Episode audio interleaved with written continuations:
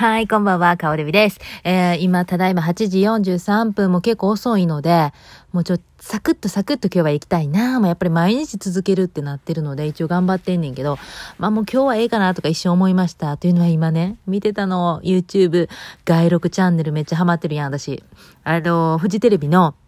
元ディレクターだった、三谷三四郎さん。っていう方がね、えっ、ー、と、街頭インタビュー形式でいろんな人の人生をインタビューしてるやつなんですけども、このね、オープニングがまずね、あの、まあ、ちょいちょいその三谷さんの弾き語りが入ってやんねんけど、それが、あの、すごいさ、コメント欄でさ、あの、ディスってる人が多いのよね。あの歌の部分なくていいとかいろいろ書いてる人が多いねんけど、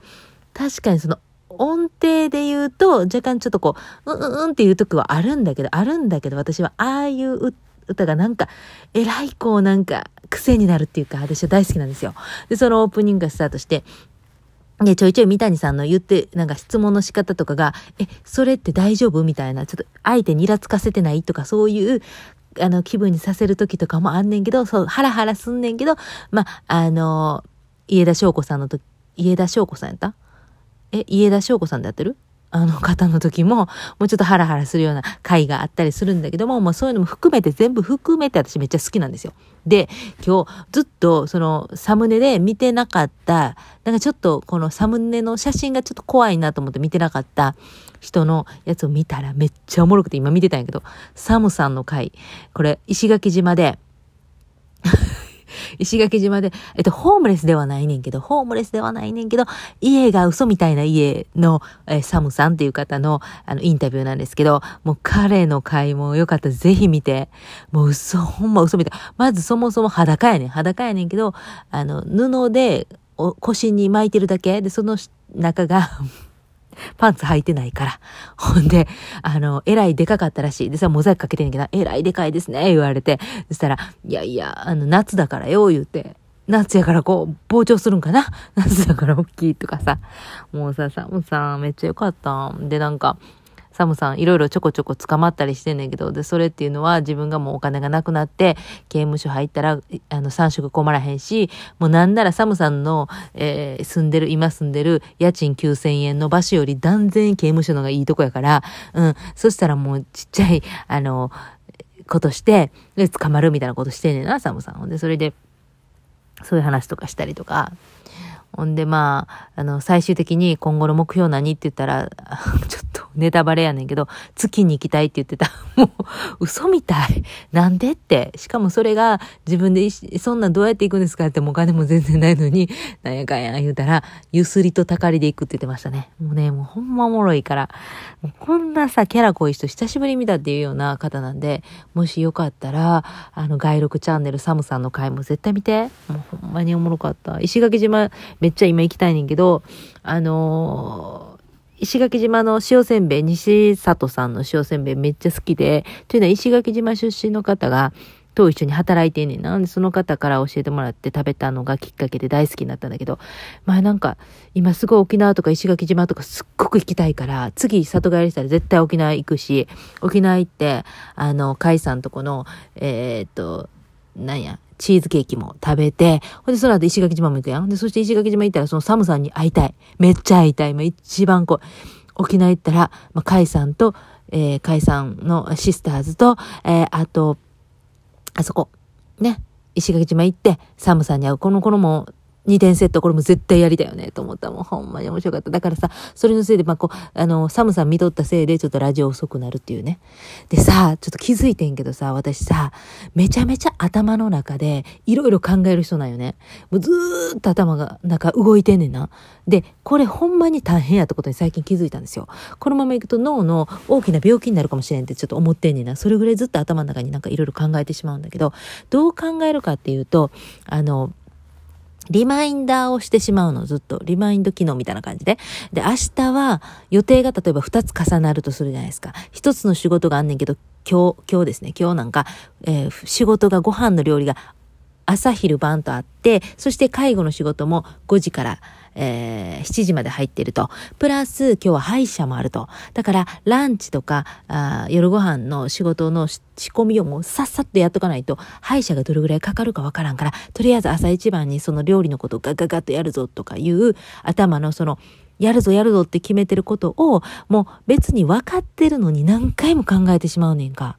これ分かります？皆さんもそうなの？それとも私が異常なの？なんか ADHD とかの脳みそって多分そういう感じなんかな？もうずーっとそればっか考えてしまうねんか。で、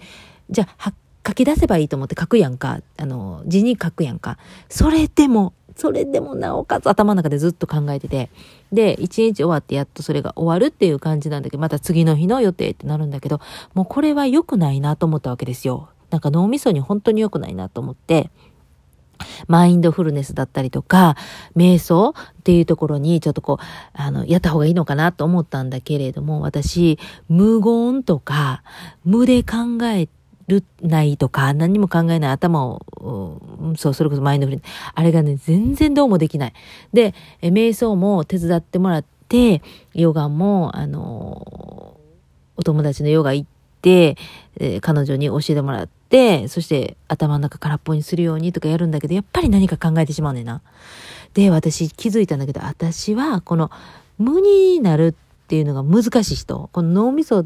なんていうの、何も考えないっていうのは無理な人なんだと。じゃあ、黙ってよ。黙って何もしないで無になるっていうのがとてもとてもとても難しい。もう本当にこの喋ってるのも分かってるように、もう、もう常に、えっと、動いてないと死ぬみたいな人やから、と、なんていうのあれ、マグロ？マグロ状態？うわーって感じ。マグロもそうやって言ってたの。泳いでないと死ぬとかさ、ああいう感じなわけよ。だから、ポツンチーみたいなことがやっぱできないんだと思う。あの、もうほんまに、うんと、それを、まあでもそれは多分努力して、そのヨガのこともちゃんとやってなんやかんやして、修行を積んだらきっとできるのかもしれないけど、やっぱね、今の段階で無理、無理なんで、あの、たまたまですけど、娘の、えー、何年生のやつなんかわからんけど、筆記体の、あの、えー、練習する、えー、教材っていうかなんか冊子みたいな、あのテキストみたいな、あれがすっごい分厚いのがポンってあってて、で、それがもう何も書いてない状態やな。で、コロナ中にもらったやつみたいで、それでもう全然使わんままにもう学年が上がったから、これはもういらんのやって言っとって、で、私、中学校の時に筆記体って習うじゃないですか。英語習うじゃないですか、まず。ほんで、筆記体を私37今年ね、この私の年からもう別に筆記体は書けなくてもいいっていう流れになったんですよ。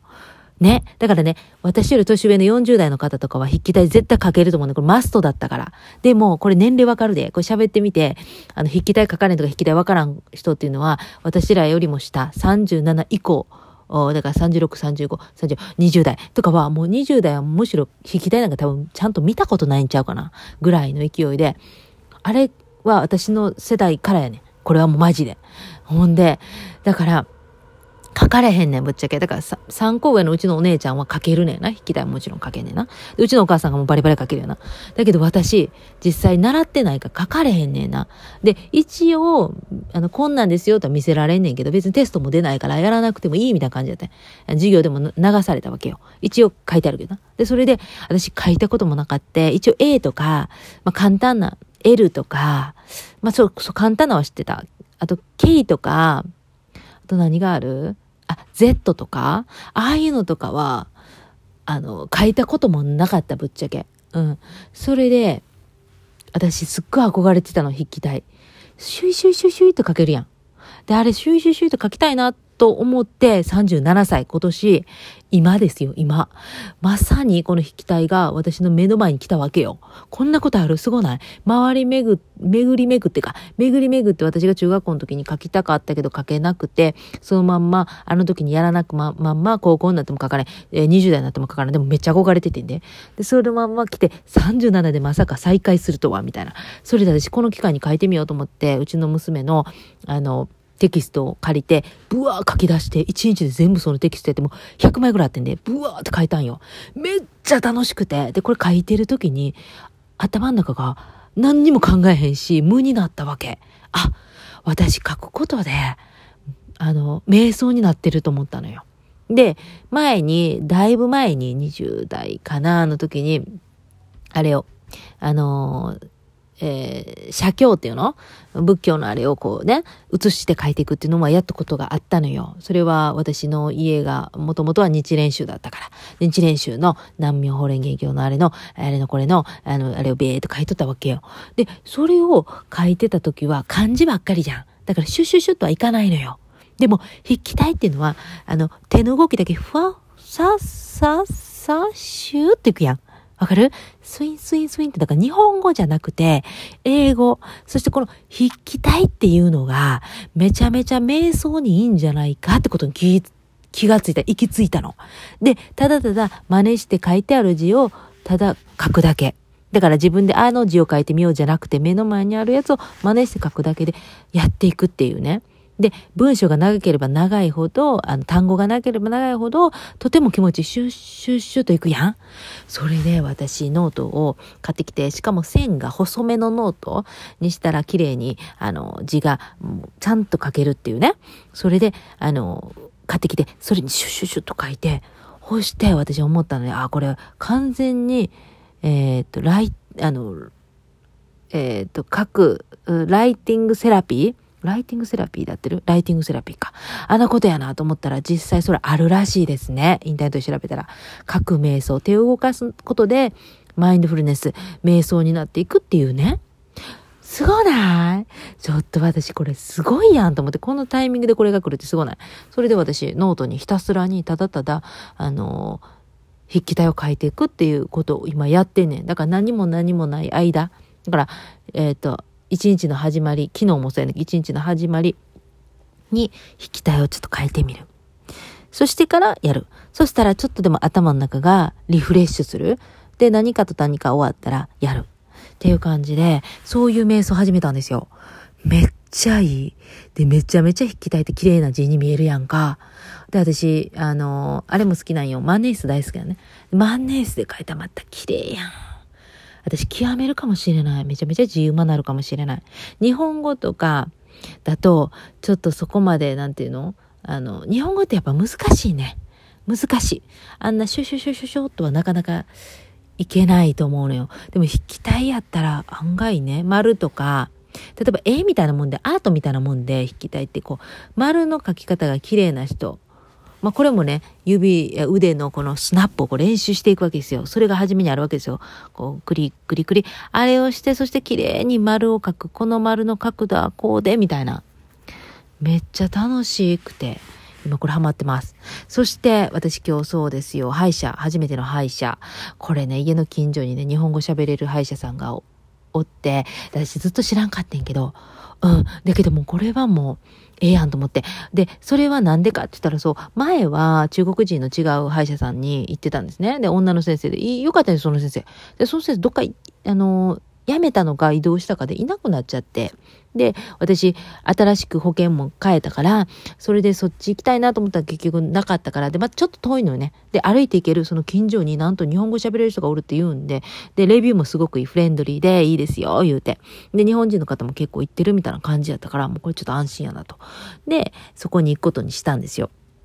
で、その先生の何が良かったってプロフィールのやつ見たら、ホームページ自体はすごく古いで、あの、作りで、ちょっとなんかそこちょっと改装し、改造した方がいいんじゃないっていう、今時的にはちょっとあれなんですけど、でも彼のプロフィールが日本にちょっといましたよって。ほんで、あの、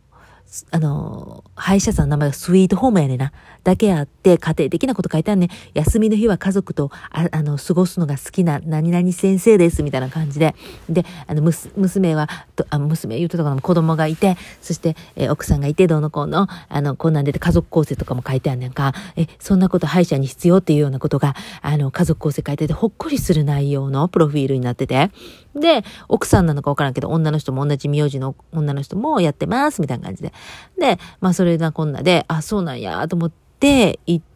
たら、あの、先生は、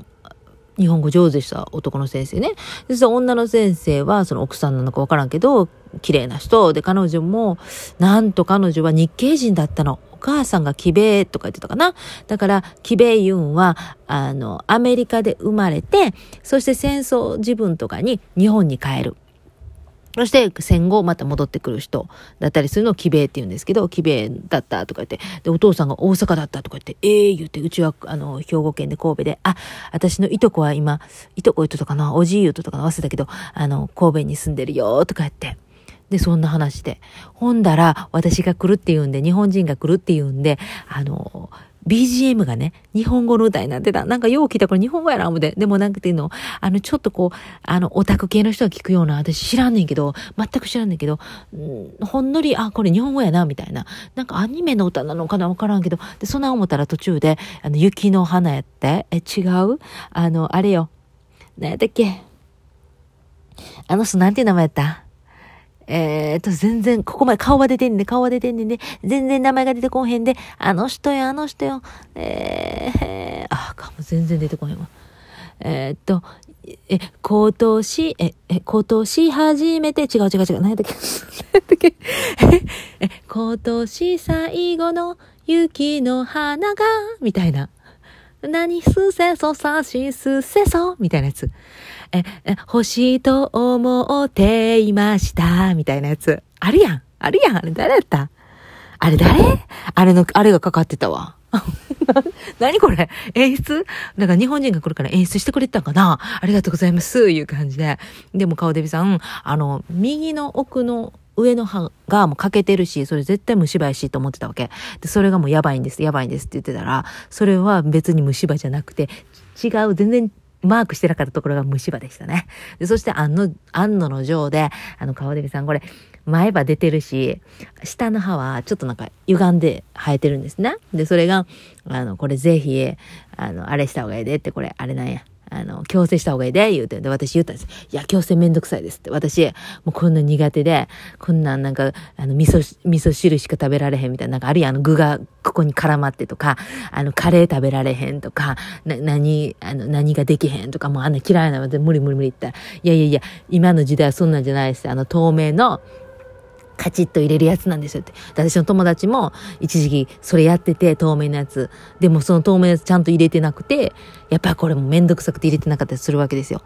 だからさ、いや絶対私無理やんと思ったわけ。で、それで、でも私この前やったらよ、前の私だったら、あ、ごめんなさい、バートも通りました。うるさかったよね、ごめんね。あの、前の私だったら、歯の矯正とかめっちゃ興味あったし、ホワイトニングとか興味あって、綺麗になることを興味あったの。特に歯ね。笑った時に綺麗にって思ってたんだけど、あと何、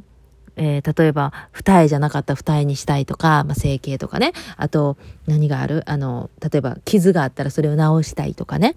前の私やったらそういうタイプやったんだけど、今、まあなんか、あのー、まあ、聖書も読んでるって言ってたな。それもあるけども、なんか時代もそうなんだけど、まあ、聖書っていうと、まあ、この体は神様からいただいた体で、私はもうこの体がもうパーフェクトに作られてるから、これが私のもう本当に傑作だから、これは自分の個性として好きですっていう意味で変えないっていう言い方もできるけど、今の時代がま、もうなんか、そういうものを変えていかなくてもいいんじゃないか。ありのままで、あなたは素敵ですよっていう時代じゃないですか。私ほんまに思うんです、それ。だから、なんかちょっとその強制とかも時代が変わってくるんじゃないかなと思ってて、前はまっすぐで綺麗で笑ったらピカーみたいなのが綺麗とか、なんか、あ、まあ、アメリカは特にそう言うし、ね、その印象がいいからとか、スマイルがどうのこうのとか言うけど、まあ特にアジアっていうか日本の人ってそこまで矯正したりしなくて、そのなんていうの、歯のこの並びが悪いとかもあんま気にしないけど、やっぱこっちの人って絶対気にする人多いじゃないですか。生まれた時からちゃんとしない、あの、矯正してどうのこうのとかね。でも、もう時代的にもそれちょっとその考えが、もう風の時代、実はこの考え古なってくるんじゃないかなってふと思ったの、今日。なんか私は、この前歯もなんで出っ歯かっていうと、子供の時ずっと指吸ってたんですよ。で、指を右指、右手の親指ずっと吸ってて、そしたら、もう今やもう、その親指の第一関節のその芝がなくなって一本になってるの吸いすぎてタコとかいっぱいできてたし。で、それで、あまりにも吸ってたから、歯医者さんに、これずっと吸ってたら、あんたも、絶対に、あの、ひどい出っ歯になるよって言われて、今でも出てんのにさらに出るよって言われて、もうこれ以上するんやったら、あの、あの、なんていうの、無理やりやめさせる方向にするために、指になんか、からし塗ってどうのこうのとかいろいろ言われて、で、恐ろしくなって。で、なんか脅されて電気のなんかをショックをかけるぞみたいな。それは嘘やねんで、ね。冗談で言ってたんやけど、本気にしちゃって、指になんか電気のあれをつけるとか言われて、こんな絶対嘘やねんけど。それでもう怖くなってやめたんですよ。小学校1年生ぐらいまで吸ってたかもしれない。だから、やっぱりそれって、寂しかったんですよね。あの、鍵っ子でずっと育ってたし、あの、親が、なんか自分らが寝た後に帰ってくるお母さんなんてもうバリバリ働いてて、どっかで寂しさを埋め埋めるためにやっぱ指吸ってたと思うのね。あれずっとチュッチュチュッチュして、なんか、あの、あれとタオルケットみたいな、うちのジンクもそうやねんけど、自分の大好きなブランケットがあって、それをももじもじ触りながら指吸うっていう、もう子供、ベイビーみたいなことをずっと小学校1年生ぐらいまでしてたんですね。で、それで前歯が出っ歯なの。で、あと、下の、この、あのちょっとなんか歪んでんのね。そのせいで思考が溜まりやすいのも分かってんねんけど、だから直した方がいいよって先生は言ったの。で、4000ドルぐらいで直せますよ、なんて言って。で、これは日本に比べたらめっちゃ安いですよ、みたいな言われたけど、でも私はこの下の歯がぐにゃんってなってるのは、うちのお姉ちゃんもそうだし、お父さんもそうで、これって家系からのかな、遺伝でこの形なのよね、きっと。で、マナジンは大丈夫やったかな？うん。私の時代で終わりかな？え、ジンクもそうやったかな？なんかどっちかそうかもしれない。なんかそれが、私は好きなの。なんか、あ、これはお父さんとお姉ちゃんと私は一緒で、なんかちょっとそれが、あの、シンボルみたいな、自分の中で、今はね。なんかそう思うから、前歯も、その出っ張ってるのも、これは自分がこうやって指吸ってきた、その歴史の証みたいな。なんかね、そういうヒストリーも込めて好きなのよ、今私。だから別に直そうと思いませんって言ったのよ。で、さ、先生が、ええー、言って、でも考えときな、みたいな感じで、え、今度直す、あの、これちょっと4ヶ月ぐらいですぐ治りますよって言われたのよね。まあそれはまあ考えときますけど、言うて、いう話やったの。なんか時代がもう悪いけど、もうそんなん、なんていうの、ありのままを可愛いって自分のこの、この、なんていうの、このありのままの自分で大好きですって言えるような時代になってきてると思うのよ。で、また、あの、痩せるとか太る太ったとか、もう、あの、太ったから痩せようとか、もうそういうことも、なんかもう、ええかな、みたいな。自分がこれが心地いいんだったら、で、自分がこれが可愛いと思うんだったらそれでいいと思うし、なんかそんな、なんていうの、みんなと同じようにせなあかん？同じように綺麗な歯にして、同じようにまっすぐな歯になって、えー、っと、他の人と同じような白さになって、なんかそういうことがもう、この時代はもう、これからの時代は別にいらんのじゃないかなって思うのよね。くしゃみでそう、今。なんとなくね、思いません？だってさ、綺麗な歯にしてさ、おっぱいプリンでおっぱい出してさ、なんか注射打ってさ、なんやかんやしてさ、ってそんなんさ、もうさ、あの、まあ、別になだからっていう感じよ、私から言ったら。まあ、それで自分が、あの、テンション上がるんだと、もちろんもちろんそれはもうもちろんいいことだし、コンプレックスだったんだったらそれは直すべきだだろうしね。それはそれ、それはいいのよ。ただなんか自分がもしこのまんまで気に入ってるんだったら別にね、人に言われたからって直さんでもやろうっていうかね、思った。うん。でも言われたことあるんですよね。アメリカ人の他の人にも。なんか、うさぎみたいな歯だねとか言われたこともあって、ニコって笑ったら前歯がボンって出るからやるな。ほっとってよって感じやんな。ほんまに。うん。なんか、綺麗の基準とかって人それぞれで、うん。だから自分が思う綺麗をあの追求していってもいいんじゃないと私は最近ちょっと思うね、マジで。うん。だから歯の色だって真っ白じゃなくてもいいのよ。ちょっと私コーヒー大好きやし、このコーヒーに仕上がれたこの色も、これも私らしくて好きと今は思います。前は真っ白にしたかったけど、うん、今はなんかあんまり思わんかな。それよりな、とりあえず虫歯とな、あの、先生はその、なんか前歯がどうのこうのとか言ってるけど、虫歯をちゃんと治すことが私は一番大事で、あと、なんかディープクリーニングもした方がいいとか言われたんだけど、ディープクリーニングってマジ必要？あれ必要なほんまに？あの、わざわざ注射してやるのみんなやるんあれ。私あんまりディープクリーニングってどうな、え、そこまでせなあかん。ほんで、またさ、親知らずもね、これいずれ取った方がいいとか言われてんけど、いや、親知らずもさ、あの、まだ肉から出てないやつとかをわざわざさ、切ってさ、手術するって私、あれはね、え、別にいらんやろと思うねんな。で、それで痛かったらもちろん手術した方がいいけど、痛くもないのにわざわざとって、まあ、まあ、あっちは商売やから、歯医者さんはな、いろんなやつでお金取りたいから、それはまあそう言うけど、だから私が思うに、その歯医者さん、うちの行った今日行った歯医者さんめちゃめちゃいいんですよ。めちゃめちゃいいねんけど、やっぱり商売ですねっていう感じですよね。やっぱりどんどんどんどん、あの、何かでお金儲けしたいぞっていうあれがあるから、あれこれもした方がいい、あれもした方がいいとか言うけど、実際はぶっちゃけ私、これごっつい虫歯あるやろなと思って行ったのよ。で、前回、最後に行った歯医者さんの時に、もう一気に7個ぐらい虫歯見つかっちゃって、一気に治したのよ。その時。で、その7個ぐらいあったか私結構ね、日本の時もそうやけど、久々に歯医者行くとね、大概大量に虫歯が見つかるっていう現象が起こってたから、今回もやばいやろなと思ったら実際は虫歯は1個だけでした。しかもちっちゃかった虫歯。すごいな嬉しい。で、このかけたところはただかけただけ。あとは、何言ってたかな先生。その、あ、そのかけたところを埋めることと、まあ、今日は結局 X 線を取っただけと、あとチェックアップして、だからそう初めてだからね、全部一応データを取ったと。でそして、あの、わざわざこの、あの、何、矯正のための写真を撮ったりとかしたと。ね、あの写真も大掛かりな写真やなんかようわからん口の中に大きな棒入れられてガガガガガとかして、もうやったわよ。で、そしてデータを取った。で、そして次はじゃあ、あのこのカバーをするやつと、あとは、あの、虫歯を治すと。そしたらよ、保険がよ、結局私が今まだ保険、ちゃんと、あの、なんていうの、でききってないわけで、あれ半年以上、保険に入って半年以上してから、やっと、あの、治療も半分払ってくれるという風になるのよ。でも、それまでは一応検査はいける。だからチェックアップはいけるけど、あの、その次の治療まではまだもうちょっと時間がかかると。その保険が使えるのが。というわけで、次行けるのは12月です。長いね。はよ直したいんだけど、12月。まあでも、虫歯はちっちゃいから大丈夫ということで、12月に今度カバーするやつ。あれいくらぐらいかかるんやろな今日の、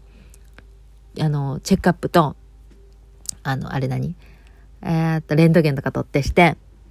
保険がカバーしても私が払ったのは190ドル。ねえ。ね高い高いですよ。あの、私こうちょっと取ったぐらいで。いやー、だからさ、虫歯となったらどれくらいかかんないのなとか思ってさ。あれだから保険なかったら3、400ドルぐらいやったよ。請求のやつ見たら。ひえひえって感じやな。だから虫歯ほんまマジいくらぐらいかかんないあそこ。もうマジで。知らんけど。知らんけど、まあ、歯医者はお金かかります。でもね、神経とかまで行ってなかったし、ほんまに良かった。私、神経とかも行ってたらどうしようかなとかいろいろ考えてたんやけど、ほんまに良かった。マジで。あの、歯医者行く前にめっちゃ祈ったから、祈って、大きなことにならないようにお願いしますとか言って祈っていきました。で、次は、明日はやらなあかんことは、スモッスモックチェック。私ぶっちゃけ車のこと全然分かってないんだけど、車を買ってもうこれで何年経ったんかな？5年、5年は経った。5年は経って、しかも、うちの車、まあ古いんですよ。2013年とかのマツダ2。もう乗りやすいなのデミオ、マツダデミオの、あれなんですわ。あれなんですけど、あの、スモークチェックしてください、みたいなことで、タックス払わなあかんやん。あれで、あれでこれで、なんかスモークチェックもしてくださいって書いてあってんな。で、スモークチェックまずぶっちゃけしたことないの初めてなんやんか。もう私あんまりほんまに車のこと分かってないから。で、明日スモークチェック行ってみようと思うんだけど、まあ簡単やと聞いたから、で、あと、オイルチェンジもちょっとした方がいいんじゃないかなとか思って。で、私全然走行距離なんかも走ってないからな。もう前はもう3ヶ月に1回とかオイルチェンジせなあかんやと思っとったんだけど、もうそんな全然走ってないから、もうその走ったマイルでええんやでってことに分かって、だから結構久々にオイルを買いに行って、いかなあかんっていうのと、あとスモークチェック。で、私、もう、ちょっと詐欺に、詐欺っていうか、ぼったくられたくないわけよ。まあ、そんなぼったくられへんのやと思うけど、なんていうの、こいつ、車のこと分かってない、こいつちょっと、あの、全然英語も下手って思ったら、ぼったくってきよったらどうしようかなとか思って、だから、あの、子供を連れて行こうと思って、わけわけわからん。あの、子供がおったら、私ちょっとなんか、安心なんよね。あの子らが、まあ、通訳、下手したら通訳もしてくれるし、あの、なんていうかな、あの子らがお守りなんよ、私言ったら。で、前も、あの、車がちょっとおかしなって、子供らについていてもらって、え連れて行って、近くのその車屋さん持って行ったら、その車屋さん結局、まあ結構ぼったくりやったな。でも、日本語がちょっと通じるっていうタイ人のおっさんのとこ行って、ええー、ねんで、ええおっさんやねんで、鶴瓶みたいな顔して、ええおっさん鶴瓶さんやな。はい、ごめんなさい。鶴瓶師匠。はい、鶴瓶師匠みたいな顔して、めっちゃええおっさんやねんけど、まあ、商売人でした。うん、商売人ってか、うん、商売人でした。まあ、いいろいろこれあれこれ直した方がいい、直した方がいいとか言って、すっげえお金、まあ、ほんでまた直しも高かって結構。だからもう、あんまりもうこれから行きたくない。そこは行きたくないねんけど、ちょっと車も直さなあかんのもちょっとあんねん、多少あるねんな、きっとあんねんな、だってあんな古い車でなんやかんや。でももうあんま見て見ぬふりって感じでやってんねんけど、もう騙し騙しやってんねんけど、まあね、何が話したかったし、何のまとまりもないけど、今日30分意外と喋ってて、あ、もうめっちゃ喋ったな。明日私はラジオできるかどうかわからない。でも毎日続けたいから、毎日続けたいけど、なんか瞳ねえが明日は9時から、なんあの、手帳の会を、えー、っと、あれでやるらしい。あれやこれやでやるらしい。クラブハウスで久々にクラハやるって言ってたから、そこも行きたいから、だから、しかも8時まで明日仕事やし、